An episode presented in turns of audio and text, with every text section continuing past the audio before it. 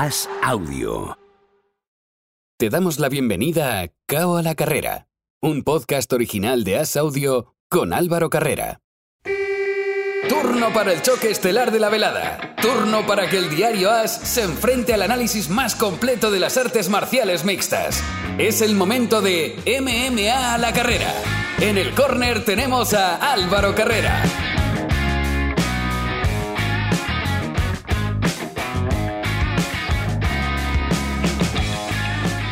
Suena la campana para comenzar el segundo asalto de Cabo a la Carrera. ¿Qué tal? Bienvenidos. Tiempo para las artes marciales mixtas, tiempo para las MMA y como siempre, para hablar de este precioso deporte, nos vamos a Miami, donde nos espera el periodista Andrés Lichbel. Hola Andrés, ¿qué tal? Hola, ¿qué tal Álvaro? Acá listos para Cao a la Carrera. ¿No tienes la sensación de que vamos un poco a trompicones en, en las MMA?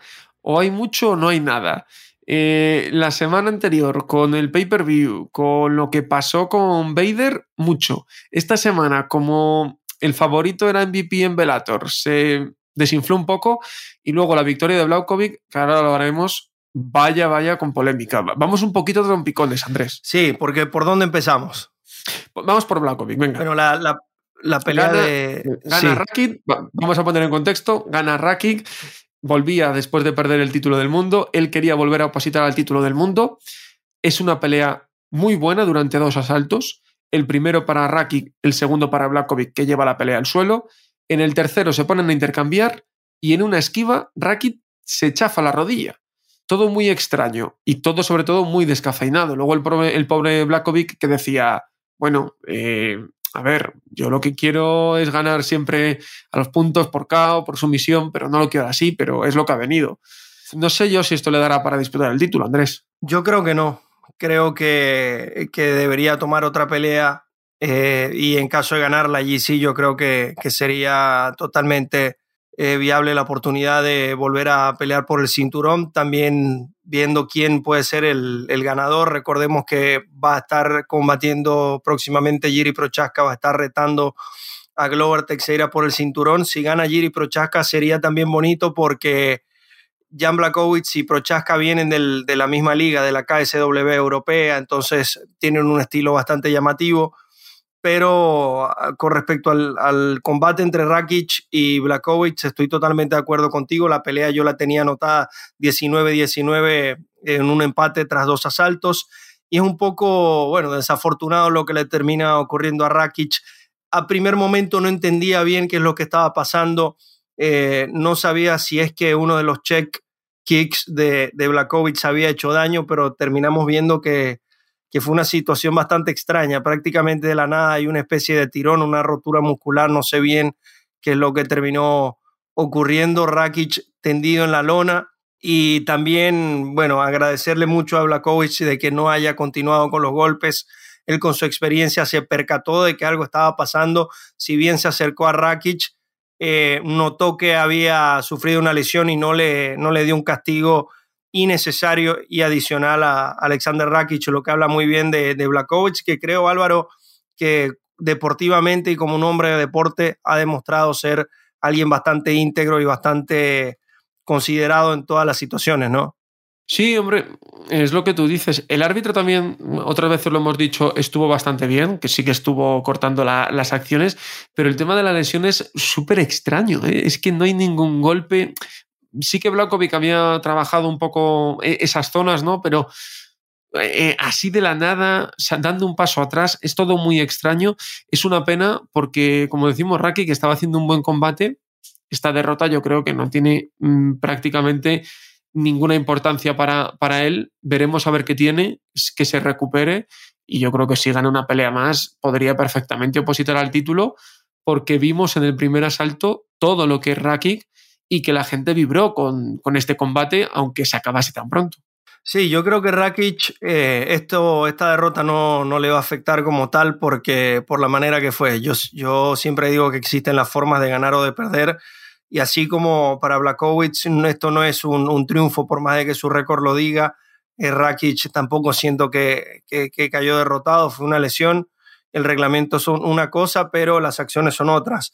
Así que siento que, que todavía está ahí cerca y tiene 30 años también, todavía tiene la, la posibilidad de acercarse al título. Y lo repito, Blakovic, a pesar de haber ganado, creo que sí debería eh, obtener una victoria más para poder llevarse el triunfo. Vamos a ver qué, decide la, la, UFC. Sabemos que Ankalaev tiene pelea, también está Anthony Smith en la división. ¿Por qué no eh, repautar una revancha entre estos dos un poco más adelante en el año a ver si, si tiene sentido? Porque te digo, la pelea iba empatada en los dos primeros asaltos. Eh, estaban entrando un poco en calor ya cuando sucede la lesión. Entonces, de repente. Tiene todo, tiene todo el sentido lo que tú dices. Mm, tiene, veremos a ver, obviamente, cuál es la lesión de Rakic, cómo vuelve también y, y, cómo él quiere arriesgar en su vuelta.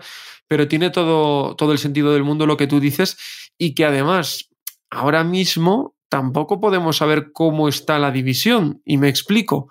No sabemos cómo va a acabar el día 12 de junio la pelea entre Teixeira y Prochatka.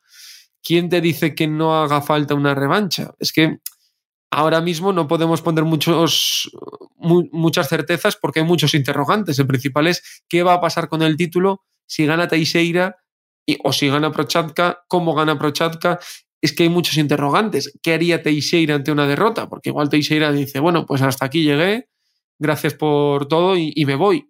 Que con la edad que tiene y después de haber conseguido lo que ha conseguido, podría perfectamente suceder. La verdad que está la división muy bonita y, y estamos todos expectantes a ese combate, Andrés, el de Prochatka, que es el que todos, todos, todos queremos ver. Sí, inclusive desde antes de entrar a la, liga eh, llamaba mucho la atención por su estilo, por la violencia que siempre trae al, al, octágono, alguien que siempre va hacia adelante y se presentó en la, en la UFC con triunfos espectaculares. Lo hemos visto lanzar codos giratorios, bombazos, es alguien de verdad espectacular. En su debut con Volkanos de Mir lo despacha en dos asaltos, después a Dominic Reyes, que venía con un hype importante por la pelea con John Jones, también lo logra doblegar en dos asaltos y bueno, acá muy merecida la oportunidad por el título. Y sobre Glover Teixeira, lo que mencionas, estoy totalmente de acuerdo. Yo siento que Glover ya se convirtió en, en campeón, ya hizo lo que tenía que hacer, ya tiene la edad que tiene y siento que él va a estar allí hasta donde duren sus defensas titulares. Quizás cae derrotado con Prochaska o con otro y en el momento no anuncia un retiro, pero siento que, que, esto es algo que quizás ya él tiene contemplado, ¿no? Cuando ya deje de defender mi cinturón porque sufre una derrota, yo creo que va a ser hasta aquí y se entiende, ¿no? Eh, Glover Teixeira tiene claro, toda la salvo... vida peleando un nivel que, que ya más bien nos está dando de más a los fanáticos. Claro, tiene 42 años y salvo que sea una derrota muy polémica, que veas clarísima la revancha inmediata y que tienes posibilidades, yo creo que lo más lógico es eso. Pero veremos a ver primero qué pasa en el combate y luego a ver qué, qué, pasa en el futuro de la división.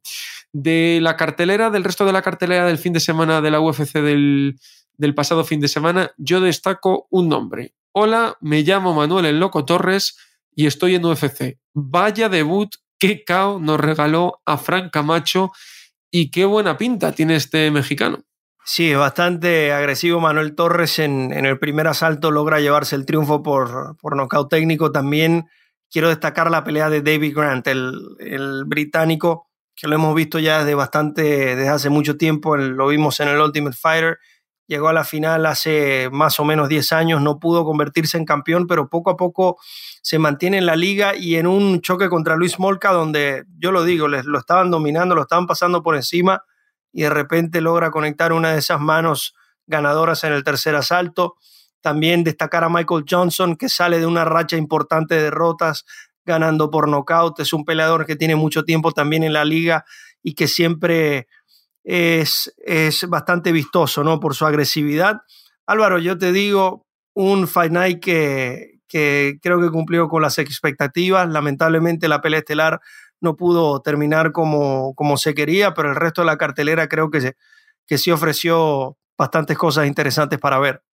Y también este próximo sábado, de nuevo en Las Vegas, no hay, eh, digamos, un gran cartel estelar, porque además la división está como está, pero sí que hay puntos muy interesantes, sobre todo ese combate coestelar. Pero vamos con el estelar de este fin de semana, Holly Holm contra Kathleen Vieira, la número 2 contra la número 5 del peso gallo. ¿Y por qué digo que es una pelea que no motiva tanto?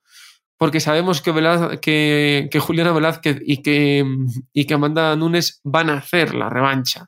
eh, son las protagonistas del, del último Fighter, van a, va a haber ese combate, por tanto, ¿la ganadora podría ser la próxima retadora?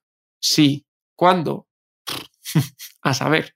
Sí, sí, está bastante distante y bueno, en cuanto al, al matchup que tenemos acá, a ver, no es que tenga nada en contra de Ketlen Vieira, que se ha ganado la oportunidad de estar allí, que derrotó muy bien a Misha Tate, pero vemos un poco las rivales, sobre todo en el último tramo. Antes de derrotar a Misha Tate tenía récord de 1 y 2 en sus últimas peleas, eh, cayó derrotada con Yana Kunitskaya contra Irene Aldana, solo le ganó a Sijara Eubanks. ¿Y a qué quiero venir con esto? Que vemos por el contrario la competencia de Holly Holm, alguien que, bueno, es una gran, es experimentada, no vamos a hablar del boxeo donde ha sido campeona mundial, en la UFC también lo ha hecho, ha competido por el cinturón de, peso pluma y de peso eh, gallo, pero vemos sus últimas derrotas, a ver, Amanda Nunes, Chris Cyborg, Jermaine de Randami, Valentina Shevchenko, Misha Tate, estamos hablando de, de las mejores en, en, la historia de la división femenina en general. Viene a derrotar bien a, Raquel Pennington y a Irene Aldana, que son dos de las mejores boxeadoras que tiene la división. ¿Y qué quiero decir con esto? Que siento que Holly Holm está en un nivel de, competencia superior y probablemente se lleve el triunfo, aunque hay que considerar que ya tiene 40 años, no es la misma Holly Holm de hace, de hace bueno, ya varios cursos, mientras que Kathleen Beira tiene 30 años, es esa, uh, es esa atleta que está en ascenso y que bueno, esta puede ser una pelea que le permita a ella darse entrada a la nueva generación de la división de los, de los pesos gallos femeninos, porque Álvaro, si lo vemos, Amanda Nunes tiene tiempo, Juliana Peña tiene muchísimo tiempo, fue la primera ganadora del, del top femenino, y ni hablar Holly Holm, que, que también lleva ya creo que más o casi 10 años en la, en la división y en la UFC. Entonces esto hay que, hay que considerarlo, ¿no? De que ya deben surgir los nuevos nombres. Y a todo esto, Fede Ratas de hace nada, un segundo, que me he ido yo con Juliana Velázquez, la ex campeona de, de Bellator, y no con Juliana Peña, que es la campeona de, de UFC, que es de la que quería hablar. Eh, antes de pasar al resto de la cartelera, Andrés, no te lo pregunté porque sabía que estaba su pelea cerca y quería esperar a esta semana. Eddie Hearn ha dicho que lo normal es Katie Taylor, Amanda Serrano 2 y después podría haber un combate contra Holly Holm o contra Chris Cyborg de Katie Taylor, suponiendo claro que Katie Taylor gane de nuevo a Amanda Serrano. ¿Ves a Holly Holm de nuevo en el boxeo o le quedaría quizá ya muy tarde y no con tanto nombre? Me, explico. Creo que una pelea Chris Cyborg en boxeo contra alguien vendería mucho más. Y creo incluso que Bellator pondría mucho menos problemas. Y más tomando en cuenta que ya se enfrentaron Holly Holm y Chris Cyborg en, en las MMA. Eh, Álvaro, yo creo que en este punto de las carreras de los atletas importa mucho lo que, lo que pueda hacer el negocio y si les conviene en cuanto a lo económico. No sé cuántas peleas más le queda a Holly Holm en la UFC y lo repito, tiene 40 años. Yo creo que esta podría ser su, su última carrera al cinturón, que bueno, está bastante cerca. Considero que quizás ganando esta pelea eh, ya serían tres victorias al hilo contra rivales importantes, podría estar allí en la banca a no saber cuándo, porque como lo menciona, todavía se está grabando el TOF. Juliana Peña va a pelear con Amanda Nunes. Hay que ver si Amanda Nunes le gana a Juliana Peña y hacen una trilogía. No sabemos absolutamente nada, pero, pero lo veo viable en el futuro. Lo que sí te digo es que, que quiero ver a Katie Taylor con, con Amanda Serrano otra vez. Eso que nos demostraron esas chicas en el ring aquel día a ver, es, es una de las mejores peleas de, femeninas de todos los tiempos. Le Se supone que eso sería después del verano, o sea que para final de año podría darse ese combate, pero claro, no sé yo si Dana White tampoco estaría muy por la labor. Sí, por eso digo, hay que ver cuántas peleas le queda a Holly Holm en el contrato, porque mientras el jefe de Ina tenga, tenga el poder allí, termina todo siendo cuestión de caprichos de él. Y para cerrar el bloque de, UFC, destacar que en el combate coestelar de este sábado, Santiago Pozzinibio que pelea contra Michael Pereira, el argentino que viene de perder, está en el número 14 del peso welter, una victoria que necesita y necesita volver a agarrar una racha de varias victorias consecutivas. Santiago Poncinibio, que lo teníamos hace unos meses aquí después de, todo ese tiempo de inactividad, no ha acabado de, arrancar. Desearle el mejor de los éxitos a Poncinibio en una pelea que va a ser muy, pero muy difícil. Esto lo digo acá. Michel Pereira viene en racha de cuatro triunfos y tiene un estilo muy agresivo. Este, este Michel Pereira es uno de los peleadores que, bueno, más me gusta en la división. pero bueno, esperando que Santiago Poncinibio pueda recuperar la senda del triunfo. Y nos vamos ahora a Velator 281, un Velator 281 que fue en Londres, que tenía de gran estrella a Michael Venom Page, quien perdió por decisión dividida ante Logan Storley, que alza el cinturón interino del peso welter.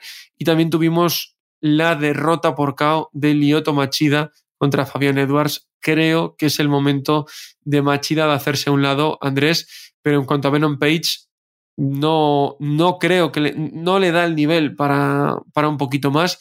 Hizo una pelea realmente aburrida por parte de los dos, pero Storley hizo lo que tenía que hacer. Sabe lo bueno que es en un lado MVP y, le, le, frustró y, y, le llevó a clase en el otro. El tema con, con Venom Page es que todos sabemos el talento que tiene, la forma de pelear, lo llamativo que es. Sí y solo sí se siente muy superior al oponente. Eso es. Cuando viene alguien que se le planta, que lo logra anular, tenemos peleas aburridísimas de, Michael Venom Page. Me puedo acordar, por ejemplo, la, primera que tuvo con la primera que tuvo con Douglas Lima, eh, la termina la, la termina perdiendo en el segundo asalto porque cuando él, él siente que no que su oponente no está cayendo en su juego, tiene que arriesgar un poquito más y ahí es donde, donde le hacen daño. La pelea que tuvo con Paul Daly también lo mismo. Le tenía tanto miedo al puño de Daly que estuvo circulando las aulas durante cinco asaltos. Y acá vimos algo, algo similar, una pelea un tanto aburrida. Las tarjetas podían ser cualquier cosa, termina siendo para Storley por decisión dividida, lo cual yo estoy de acuerdo. Y bueno, vamos a ver a qué sigue para, para MVP. Pero esto estaba siempre sobre la mesa. Cuando entró a la liga, todos decíamos, ok, esto lo está haciendo con los rivales que le están poniendo para que se vea bien. Eso no, no es un secreto para nadie. Y bailaba y hacía todas las piruetas que hacía, pero ok, ya está peleando contra el tope. ¿Por qué no lo hace? Y es porque entiende que, que hay un riesgo bastante grande, ¿no? Y que no, y que no le da. Cerramos las dos grandes ligas. Ahora vamos con un poco de actualidad, pero antes, dime, dime Andrés. No, quería destacar eh, también Álvaro Paul Daly que se está retirando con este último triunfo, knockout espectacular contra Wendell Giacomo. Eh, Paul Daly, un veterano del deporte, lo vimos en la UFC, lo vimos en Strikeforce, lo vimos ahora en Bellator y bueno, muy feliz por él de que él se pueda retirar finalmente las MMA de la manera don, como él eh, transcurrió casi toda su carrera noqueando de esa forma. Es uno de los pesos welter que, que tiene más poder, que yo he visto que tiene más poder también, creo que lo hizo en los pesos ligeros durante un tiempo y, pues nada, muy, muy feliz por, por Paul Daly. Siempre es una alegría que se pueden retirar cuando quieren y como quieren. Ahora sí, decía yo que antes de irnos al otro evento que tenemos este próximo fin de semana, vamos con protagonista, que ya lo tenemos preparado. Es tiempo, como no hay tanta actualidad esta semana, es tiempo de conocer a un prospecto. Ese prospecto se llama Pepe Torres, entrena en el Climen Club con Ilia Topuria, con Alex Topuria y tiene también muy, muy buena pinta para el futuro. Hola Pepe, ¿qué tal? Hola, muy buenas, ¿qué tal Álvaro? Oye, eh, me has hablado de varias cosas ahora antes de empezar a grabar que quiero charlar contigo, pero lo primero de todo, creo que ahora mismo te llevas el, premio al mote más original, yo creo, de todos. El sabor de la ciudad, Pepe Torres. Pepe Torres, sí, me encanta, me encanta. ¿Cómo se te ocurrió eso? A ver, no se me ocurrió a mí. La verdad que nosotros estábamos en Polonia, ¿no? Mi segunda pelea profesional. Y decidimos por la mañana de la pelea ir a comprar, dar una vuelta, ¿no? Antes de, la pelea que era por la tarde. Y estábamos de vuelta al hotel, habíamos paseado un rato. Y mi maestro Agustín, que es una máquina que habla todos los idiomas del mundo, se pone a hablar con el speaker, que el, el otro tampoco hablaba nada. El, señor no hablaba nada, de, ni de español, ni solo hablaba polaco y se pusieron a hablar ahí y, tiene un buen rollo que flipas. Entonces, por la noche, el speaker, cuando yo acabé la pelea, se ve que lo único que sabía decir en español era el sabor de la ciudad. Entonces él dijo, Pepe, el sabor de la ciudad, Torres. Y entonces ahí se me quedó y me encantó. Oye, e, es que es súper original, ¿eh? Me gusta, me gusta. Porque no es lo típico de, de agresivo así, el señor de la muerte, o el, es más, más light, ¿sabes? Sí, sí, oye, es, gracioso. Además, yo te pega porque mm. lo, que tú y yo nos conocemos desde muy poquito tiempo, mientras yo le, grababa allí un reportaje en el, en el gimnasio, en el Climenta a, Ilia. Pero, o sea, cuando lo vi, que, que empezaba este ya a darle más bola al, apodo, digo, Buah, es que le pega y mira que te conozco de tres horas. Pero me ha gustado. O sea, que por ahí quería empezar para darte la enhorabuena de, oye, es un, apodo muy, muy chulo. Vamos a, a, lo que es más competición. Cuatro peleas, para quien no conozca a Pepe Torres del Climen Club, cuatro peleas, tres finalizaciones. Y le estaba preguntando yo, oye, ¿qué, ¿ya hay pelea cerca? Y me ha dado la noticia de que la última pelea la, hiciste lesionado, ¿no? Con una rotura de menisco. Sí, tenía roto el menisco y ahora me he hecho la resonancia hace poco y me van a operar ya la semana que viene. Me operan y nada, yo espero que en seis semanas, ocho, esté recuperado otra vez y ya empezar a buscar pelea y todo. ¿Cuánto condiciona pelear con un menisco roto? Porque tiene que ser complicadísimo.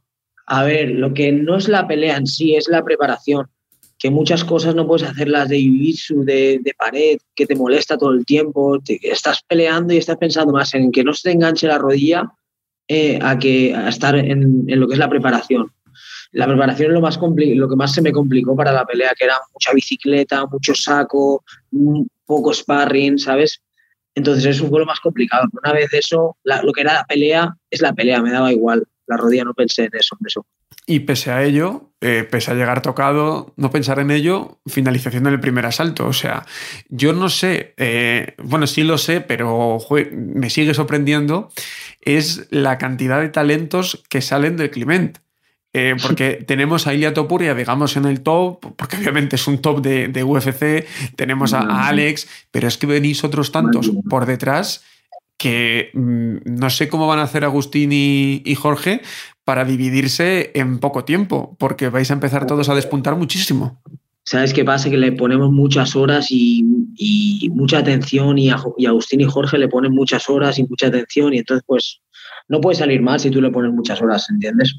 Yo es lo que creo. Y que al final, obviamente tiene un talento por encima de la media, que es Ilia Topuria, que, que lo ha demostrado, pero es que al final, más o menos todos los que salís de allí tenéis el mismo patrón. Y eso, obviamente, es mérito de, vuestro, de, los peleadores, pero también es mérito de, los que están detrás, que sacan siempre un mismo prototipo, un finalizador que gusta siempre a todo el mundo. Sí, nosotros siempre vamos a eso, a finalizar las peleas, nada de, puntos ni nada. Es más, en muchos eh, torneos vamos y no sabemos las reglas de, completas del jiu-jitsu todo porque cada organización tiene un reglamento. Nosotros vamos a, a finalizar la pelea O sea, las reglas, bien. Porque en tu caso tienes cuatro peleas como, como luchador profesional de, de, MMA, eres muy joven, tienes 27, 27 años, vas a hacer este, este año. Em, obviamente te queda mucha carrera por delante, pero aunque se vea un 4-0 en el récord, eh, todo lo que tenéis detrás, eh, porque en el gimnasio siempre sois de salir mucho, sobre todo a competiciones de, de jiu-jitsu, ¿no? de suelo, que es además de donde vienen los hermanos Clement. Sí, correcto. Nosotros siempre que tenemos la oportunidad vamos a, competir, que también está bien y está mal. Mira, yo me lesioné en la última haciendo jiu-jitsu, que es lo que me pasó en un, torneo. Pero que es que lo que nos gusta, estar compitiendo siempre en estado de competición todo el año. Todo lo que podemos competir lo hacemos. Y también. Grappling, MMA, Y también, Pepe, entiendo que la, la competitividad que tenéis entre, entre vosotros, eh, también eso os ayuda a mejorar, porque tú eres un, peso pluma. Vaya, vaya dos sparring de lujos tienes para, para cada preparación, tanto Ilia como, como Alex. Los mejores tengo. O sea, soy un privilegiado, la verdad, porque poder entrenar con los mejores, imagínate. Tú ya has peleado fuera, como, como nos comentabas en tu, en tu segundo combate. Ahora se están haciendo, la verdad, que cada vez más eventos en, en, en vuestra zona de, de, Alicante, Comunidad Valenciana. Em, obviamente lo primero es que salga bien la operación, recuperarse, pero ¿cuál es un poco el plan que, que tenéis para, para, el futuro? Porque con un 4-0 sabemos que en MMA tres o cuatro peleas más y tu nombre empieza a sonar para muchos sitios. Pues a ver, la idea es eso, pues sí, recuperarme lo antes posible y, buscar, buscar pelea. Ah, van a hacer, creo que otro evento eh, de World. Nos, iban a hacerlo el 25 de junio, creo, pero ahora creo que se ha aplazado a, septiembre. Está la posibilidad de pelear ahí en el World. O si hay alguna oferta de fuera, pues ir fuera a pelear. Por supuesto, a mí me encantaría ir a Europa a pelear, porque eso obviamente te, te hace crecer más como luchador y te da más nombre también. Tener eh, peleas por fuera. Además, tú, tú, estuviste en el último UFC Londres, estuviste, eras parte, que no ubique la cara de Pepe que lo esté escuchando, que ponga el vídeo de Paddy y Eilia y por ahí sale, sale Pepe. Sí, sí. ¿Qué tal la experiencia desde, desde dentro para un luchador ver cómo es la UFC desde dentro y tener la suerte de hacerlo con un compañero? Pues para mí fue eh, una experiencia inolvidable, increíble, porque, claro, yo soy fanático. Soy peleador, pero soy fanático también. Me gusta ver las peleas, me gusta este va a pelear con el otro. Y estar dentro en el backstage, verlo todo, cómo se hace, como peleador y como fanático, increíble. Fue de las mejores experiencias de mi vida, la verdad. Fue increíble. Me lo pasé muy bien. Yo sé que en el Clement sois de marcaros objetivos y todos los tenéis muy claros. ¿Dónde te ves dentro de dos años? Yo dentro de dos años ya me veo peleando para entrar a la UFC. Si no en un contenders, en el TUF o ya a puntito ya de entrar. Si no estoy dentro ya. Me encanta, esa, me encanta esa determinación que tenéis y, esos plazos que luego pueden salir o no, porque por ejemplo Ilia lo tenía desde hace mucho ahí ahí y al final no, no llegó hasta más tarde que eso no os ofusca, pero que lo tenéis muy, muy claro el objetivo. Pero, Pepe, ¿cómo te da a ti por, por llegar a, esto de las MMA? ¿Cómo, cómo surge este, esta pasión? Mira, yo, yo empecé en Irlanda, estuve, trabajaba en Irlanda, estudiaba allí, me fui con 18 años y allí conocí el deporte. Eh, conocí el deporte, me enamoré del deporte allí y justamente también me lesioné allí del menisco de la otra rodilla y me vine para España a operarme y decidí quedarme aquí. Uh-huh. Me quedé aquí, empecé a entrenar aquí con los hermanos Clement y Ilia, Alex y, y así fue. ¿Qué, y era amateur entonces, entonces era peleador amateur. Tenía una pelea solo de MMA. ¿Qué es lo que te engancha? ¿Qué es lo que engancha de este deporte para querer dedicar tu vida como, como lo haces tú? Pues no lo sé, la verdad es que no lo sé por qué, pero a mí me, me enganchó y, empecé a ser fanático, ver peleas. Ah, este va a pelear con el otro. Eh, ahora este ha perdido, va a pelear con el cinturón. Y yo quería pelear también. A mí me ofrecieron de pelear y dije, ah, yo también peleo, va, voy a pelear. Y dije, pues esto me encanta. Y así fue. Pues Pepe, me alegro un montón de poderte haber presentado también al, al público de AS, que vayan apuntando tu nombre, porque Pepe Torres, no sé si en dos años, como dice él, pero seguro, seguro que lo vemos en las grandes ligas dentro de muy poquito. Que vaya muy bien esa operación y hablamos pronto, ojalá que ya con, con pelea. Muchas gracias, Pepe. Gracias.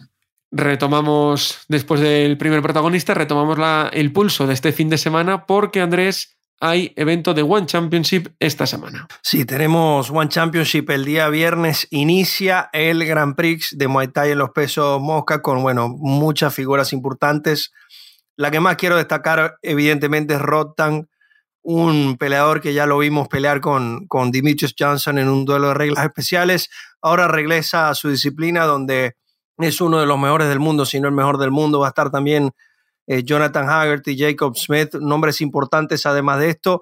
La velada tendrá dos peleas estelares, donde el cinturón de Muay Thai de peso pluma y de peso paja masculino estará en juego.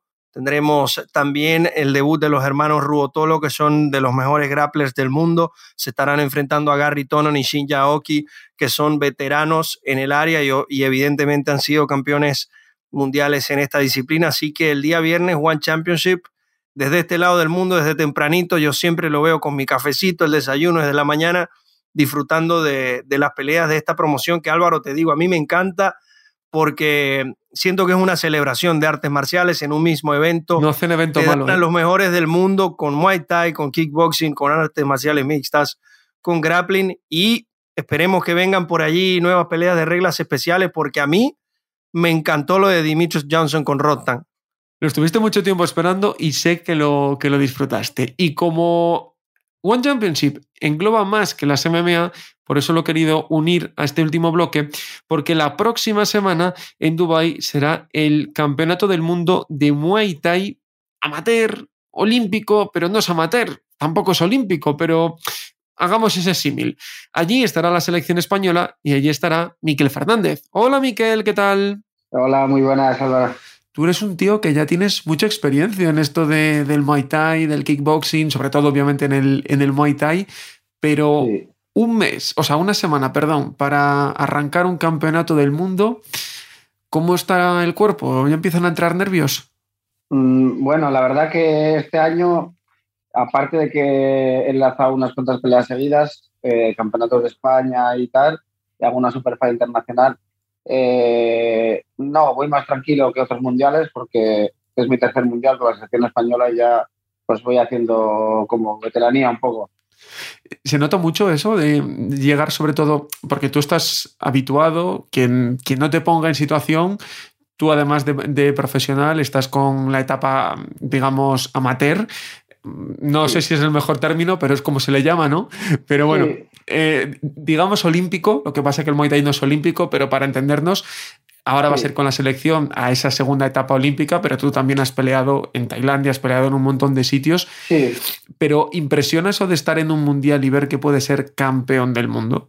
Eh, impresiona mucho porque la mayoría de peleadores que estamos allá somos una selección de todos los países. Eh, la, mayoría de peleadores que han llegado a representar a su país eh, significa que han, han, ganado a todos o casi todos, han hecho una eliminatoria pues en los países del este de semanas, peleando casi todos los días. en España, pues bueno, en España dos o tres peleas, pero da igual, un fin de semana entero y de peleas. Eh, impresiona. Y gente que ves en eventos que dice, joder, este peleador que bueno es de mi peso, podría gustarme, ahí te lo encuentras. Seguro que te lo encuentras. ¿Y cómo llegas tú? Porque mm, lo, lo hablábamos eh, antes de, de, empezar, llegas con muy buena dinámica, con muchas peleas seguidas, con buenos resultados, y los que no han sido tan buenos, ha pesado el nombre, ¿no? Que también eso pasa mucho. Sí, eh, la verdad que vengo con buenos resultados y bueno, las últimas, eh, el anterior mundial peleé contra el campeón de Turquía. Eh, es una, no me gusta decir que gané o perdí porque bueno, al final salieron los resultados como salieron, pero me sentí ganador, me bajé del ring sintiéndome ganador y, y era un chico que tenía mucho nombre y me sentí ganador en la pelea. De hecho, creo que llevé el lance de la pelea. Y luego en el europeo me tocó con Portugal, con un chico con mucho nombre, con Botello, y hice una buena pelea. Sí que es verdad que igual él supo jugar mejor sus cartas y puntuó mejor, pero, pero hice una buena pelea, di, di la cara y ahí estuvo. Eh, tirando un poco igual para él, pero en tablas. Y sí, la verdad que, eh, eh, ganando y perdiendo, pero vengo con buenas sensaciones. Tengo la sensación, eh, además sabemos que el boxeo en los Juegos Olímpicos está pendiente de un hilo, en principio 2024 es la última cita, el Muay Thai está ahí ya en esa órbita olímpica y tengo la sensación, tú que lo estás viviendo desde dentro, quiero que también nos lo expliques porque tengo la sensación de que cada vez se están haciendo mejor las cosas a nivel de campeonatos del mundo, a nivel de ese Muay Thai llamémosle olímpico, y cada vez está siendo todo más serio, no hay las 20 organizaciones que había antes y si las hay por lo menos se ha silenciado muy bien y solo importa el Mundial Real, que es el que vais a disputar en una semana, que es el reconocido por el Comité Olímpico Internacional. Sí, eh, yo me acuerdo Álvaro que cuando empecé a pelear hace tres años en, en IFMA, en en IFMA, la gente me decía, oye tío, que ¿cómo estás peleando ahí? Si estás peleando con cascos, si estás muy atrás. Y yo iba allá a los campeonatos y compartía vestuario, estaba ahí Culevín, Jimmy Biennot. Eh, bueno, cuando me metí en la final del europeo, eh, eh, estábamos haciendo el pesaje y ya te digo, estaba Kulevin, Jimmy Biennot, eh, Diadoski, que es con el que hice la final, que es un chico muy conocido en Bielorrusia. había gente que yo la veía en vídeos y te das cuenta de que, de que eso de que peleas con casco y tal y cual, sí, pues viene a hacer una dinámica olímpica, pero que todos los profesionales mejores del mundo están ahí. Y ahí te das cuenta que eso no es un juego que después que que aquí en el Muay Thai están haciendo las cosas bien. Y luego yo creo también que, que los torneos en España se están haciendo bien. No, ya no ganas con el nombre. Eh, la mayoría de los peleadores tenemos que hacer eh, el primero el de la comunidad, luego el de España, para poder llegar ahí. Eh, el otro día, mientras estaba peleando, le dijo el presidente de, de, la Federación Española, dijo, vi que es un tío con mucho nombre, con mucha casta, pero con el nombre no se gana mientras estaba yo peleando la final, acababa de empezar el primer asalto, y es verdad, eh, tienes que ganar un campeonato. Y eso al final también es muy importante porque los que vais eh, veis que realmente tenéis ese nivel y también vais con esa confianza de decir, soy el mejor de mi país y puedo hacerlo bien, aunque tú ya venías con, con, una, con un bagaje muy importante a nivel internacional. Sí, sí, sí, que es verdad que al final el competir a nivel internacional, Álvaro, te da pues otras tablas. Al final estás peleando con los mejores de cada país, eh, pues llegas con, un, con, una motivación extra, ¿no? Los campeonatos de tu país. De todas formas, la gente que viene detrás y quiere quedarse con tu puesto, eh, viene con un montón de peleas, pelea también mucho a nivel nacional a nivel internacional, y la gente viene con ganas y todo el mundo quiere ganarte. Que uno a veces se puede, puede pensar, no, yo preparo el Mundial y hago el de España, pero la gente está preparando en ganarte a ti. Están entrando solo para ganarte a ti porque eres el, el rival a batir. Entonces, yo siempre preparo primero el, campeonato que tengo y miro los cuatro rivales que tengo y, luego pienso en el Mundial. Eh, preparé muy bien el campeonato de España y me salió a la perfección. Y no voy a, nunca voy a dejar esa dinámica. Y además, eh, esta etapa con, con este Muay Thai olímpico, como decimos, te está viniendo muy bien porque después de la pandemia ha costado mucho que el Muay Thai profesional arranque y está empezando a hacerlo, pero todavía cuesta un montón y por lo menos estás teniendo una continuidad que te viene súper bien. Sí. sí, sí, peleando con gente, bueno, eh, con gente que está en el One Champion, en ligas grandes, he estado peleando yo en IFMA ahora, mientras eh, estaba todo parado, yo estaba peleando con la selección. A mí la verdad que me ha venido de perlas. Y luego eh, yo tenía muchas carencias en el tema de la pelea que, que el Muay Thai olímpico me ha, me ha, solucionado muchas cosas, aparte de las que entreno con mis entrenadores. Eh, en pelea también se cogen cosas y a mí el ritmo de IFMA y tal me ha hecho mejorar mucho como peleador. ¿eh? Y eh, ahí va yo. ¿Cómo, ¿Cómo te notas tú? ¿Cómo te notas esa mejora? Porque estuviste viviendo en Tailandia, regresaste a España, volviste a Tailandia y desde hace unos meses estás con, con Jesús Cabello, estás en, en, España de nuevo. ¿Definitiva o nunca se sabe en esto del Muay Thai? No, definitiva, definitiva. Estoy muy bien aquí, entreno muy bien.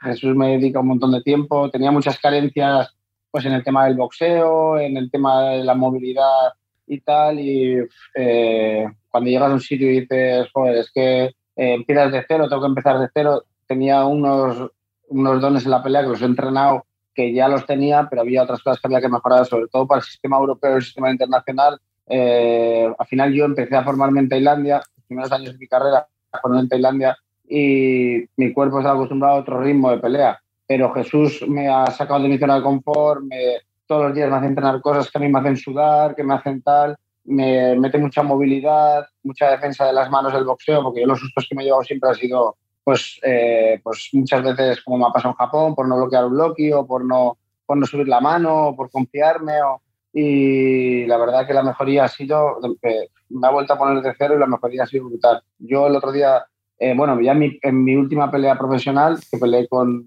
una pelea internacional con un chico italiano, empecé a probar cosas que él me mandaba desde la esquina y me salieron genial. Y luego ya los campeonatos de España igual, me salieron genial. Tuviste dos etapas en Tailandia, en la última fue corta. ¿Cambiaron mucho las cosas después de la pandemia allí? Eh, mucho, mucho, mucho. En la situación de Tailandia cuando estuve yo estuvo difícil. Bueno, eh, esa fue una de las, de las, razones por las que volví, fue porque eh, no son, no son al final ellos tienen otro sistema de educación y así, y ellos hacen mucho caso, bueno, los españoles también, pero hacen mucho caso a lo que ven en la tele y la gente estaba con las mascarillas por todos lados súper tal, no quería juntarse con extranjeros, igual ibas a entrar al ascensor y aunque sea en mi edificio y, la gente no entraba o, te daba el ascensor y subían ellos solos, eh, había como un miedo que ellos no, no, no saben cómo expresarlo y lo expresan así. Y al final la comunicación también es importante, claro, y como no nos podíamos comunicar bien. Y a tema también deportivo, sí que les ha hecho muchísimo daño. Muchísimo daño. Ya la mayoría de los estadios se ya cerraron, ahora empieza a haber un poco más de movimiento, pero muchos estadios importantes allá, pues mismamente hay el estadio del Rajadamnam, que está en, al lado de Kausan Road, que es el estadio más conocido y que más ventas de entradas vendía, porque estaba en una zona turística y que había muchos extranjeros y tal creo que, bueno, hace eventos, eh, bueno, el otro día, ayer hicieron un evento, creo, pero hace eventos de ciento en viento. O sea, un estadio que peleaban todos los martes, miércoles, o sea, que brutal. Y el Lumpini creo que, de hecho, igual, creo, que es otro estadio ya, y es un macro estadio, ¿eh?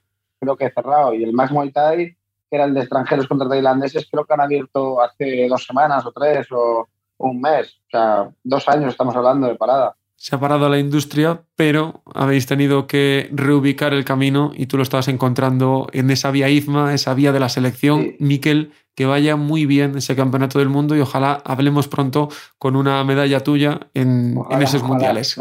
Muchas gracias. trabajando Álvaro. Gracias, Álvaro. Con Miquel Fernández, que ponemos el broche esta semana al podcast. Andrés Lichbel, desde Miami, como siempre, un auténtico placer. Encantado Álvaro, seguimos acá con toda la electricidad de las artes marciales mixtas y los deportes de combate en Cabo a la carrera, no se lo pierdan la próxima semana. Y a vosotros, a los que estáis del otro lado, gracias una semana más por estar aquí, enterándonos de las noticias de la semana de las artes marciales mixtas. No cerramos Cabo la carrera por hoy porque como siempre nos queda ese último salto, el tiempo para la lucha libre profesional. Como siempre, a la carrera. Chao, chao.